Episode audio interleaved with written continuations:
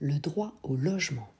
Bonjour à toutes, bonjour à tous, ici Sophie Vergès, je vous souhaite la bienvenue sur ce nouvel épisode de podcast de la troisième saison concernant eh bien, des épisodes pour vous mettre le pied à l'étrier en droit immobilier.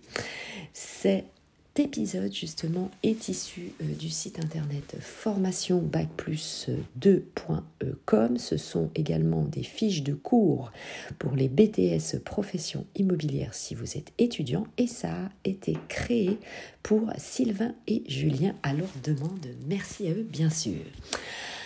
Alors, vous le savez, lorsque vous êtes euh, propriétaire bailleur, eh bien, vous devez protéger euh, votre locataire, notamment, hein, c'est une personne vulnérable, et euh, vous devez évidemment, eh bien, gérer aussi en bon père de famille. Donc, nous allons évidemment, dans cet épisode, parler du droit au logement, du droit au logement dans un cadre général, mais gardez évidemment à l'esprit mes premiers mots de préambule de cet épisode.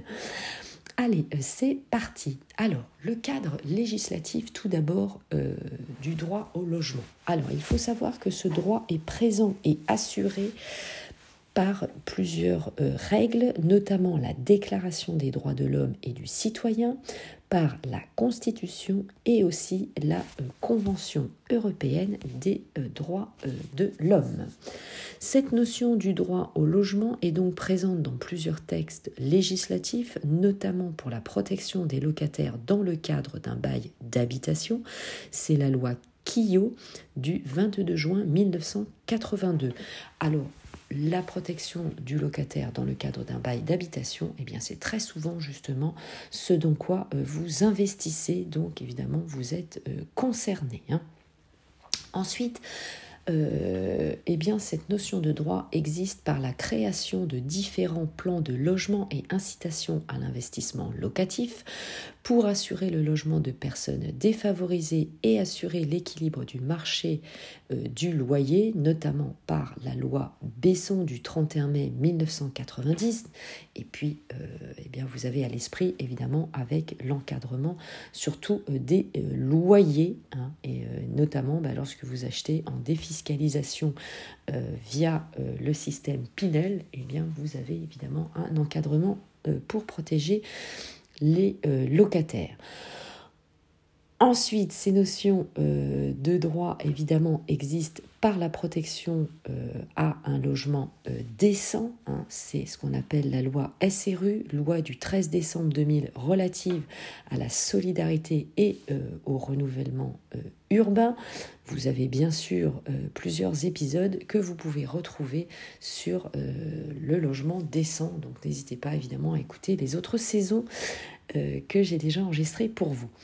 Ensuite, c'est un, il y a le droit au logement euh, opposable pour les personnes dépourvues de logement adapté à leurs besoins avec une possibilité de recours à l'amiable ou au tribunal. C'est la loi du 5 mars 2007 rentre également en ligne de compte euh, la loi Allure du 24 mars 2014 qui attribue des logements sociaux aux ménages les plus euh, modeste.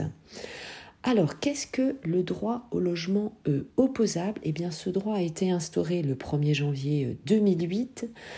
Euh, les conditions, une seule condition est nécessaire, ce sont soit est-ce que vous êtes mal logé, pour les personnes sans logement, menacées euh, d'expulsion, les personnes ayant déposé une demande HLM, c'est-à-dire euh, habitation à loyer modéré sans obtenir de réponse après trois ans ou six ans à Paris, des personnes logées depuis plus de six mois dans un logement temporaire, foyer, résidence hôtelière à vocation sociale ou logement foyer depuis plus de 18 mois.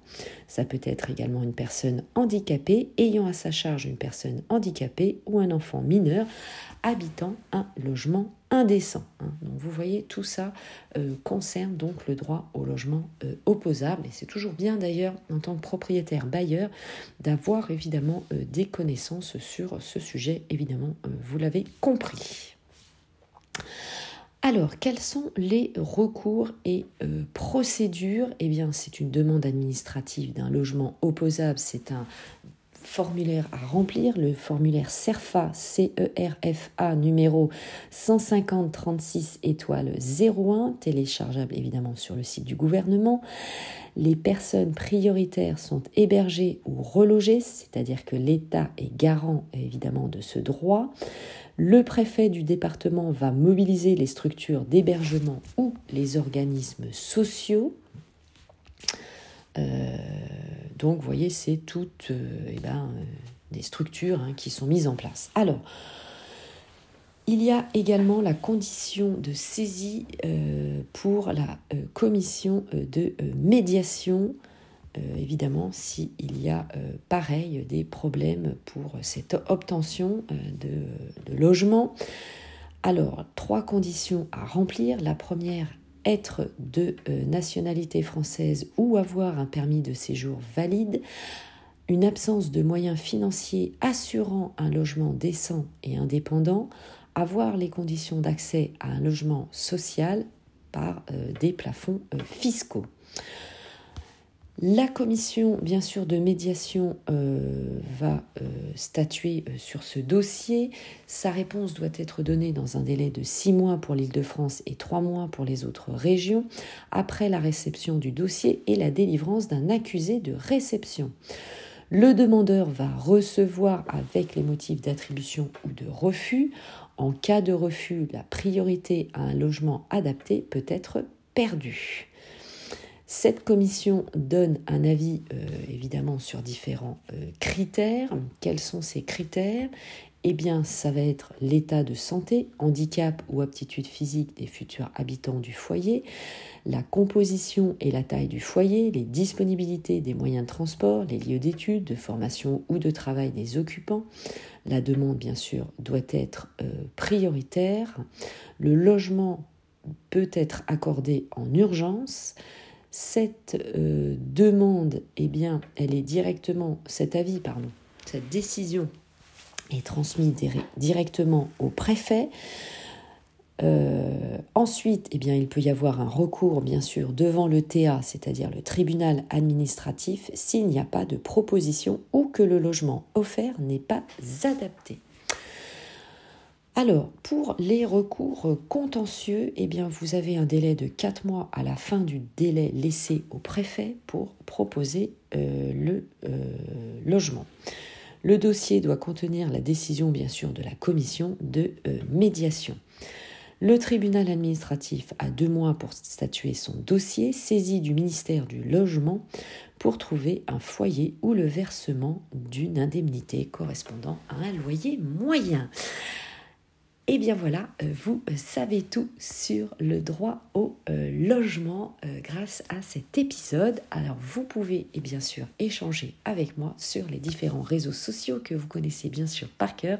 Instagram, Facebook, TikTok, Clubhouse, YouTube, etc. etc. Je vous y attends. Allez, ciao, bye bye, portez-vous bien et bon investissement à vous.